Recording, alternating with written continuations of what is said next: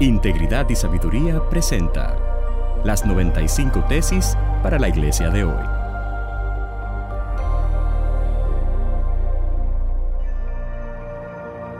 Tesis número 70 para la iglesia latinoamericana de hoy.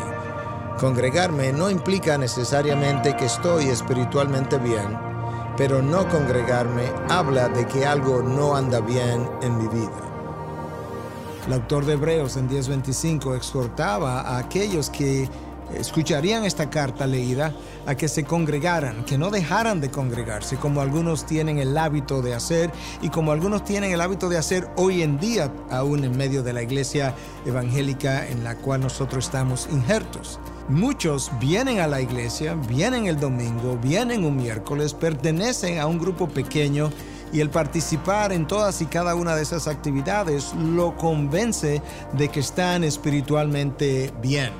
Y muchas veces incluso pudiéramos estar en dichas actividades y ni siquiera haber experimentado la conversión.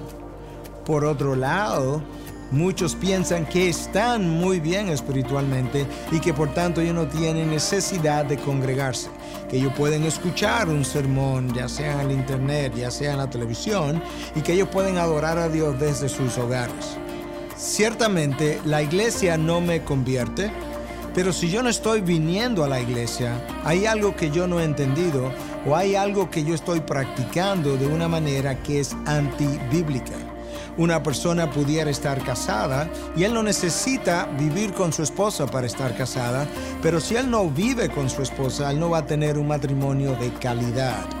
De esa misma manera, entonces, el cristiano no puede tener una vida de calidad rechazando el congregarse con otros hermanos quienes contribuyen a enriquecer su vida, enriquecer su vida de obediencia, su vida de fe, a animarlo cuando está desanimado, lo ayuda incluso a poderlo confrontar y corregir cuando no anda bien.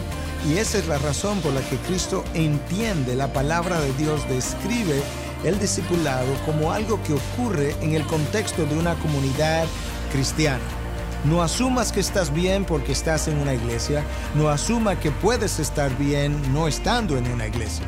La única manera de hacer esto es siguiendo los pasos y haciendo uso de los medios de gracia que Dios ha dispuesto. Y uno de esos medios de gracia es justamente su iglesia.